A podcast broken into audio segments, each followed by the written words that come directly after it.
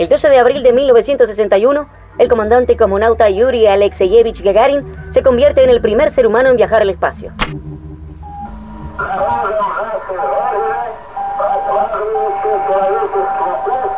Luego de esta apoteosis, Gagarin se vuelve una leyenda viva e inicia interminables raíces para compartir su experiencia y divulgar los valores soviéticos.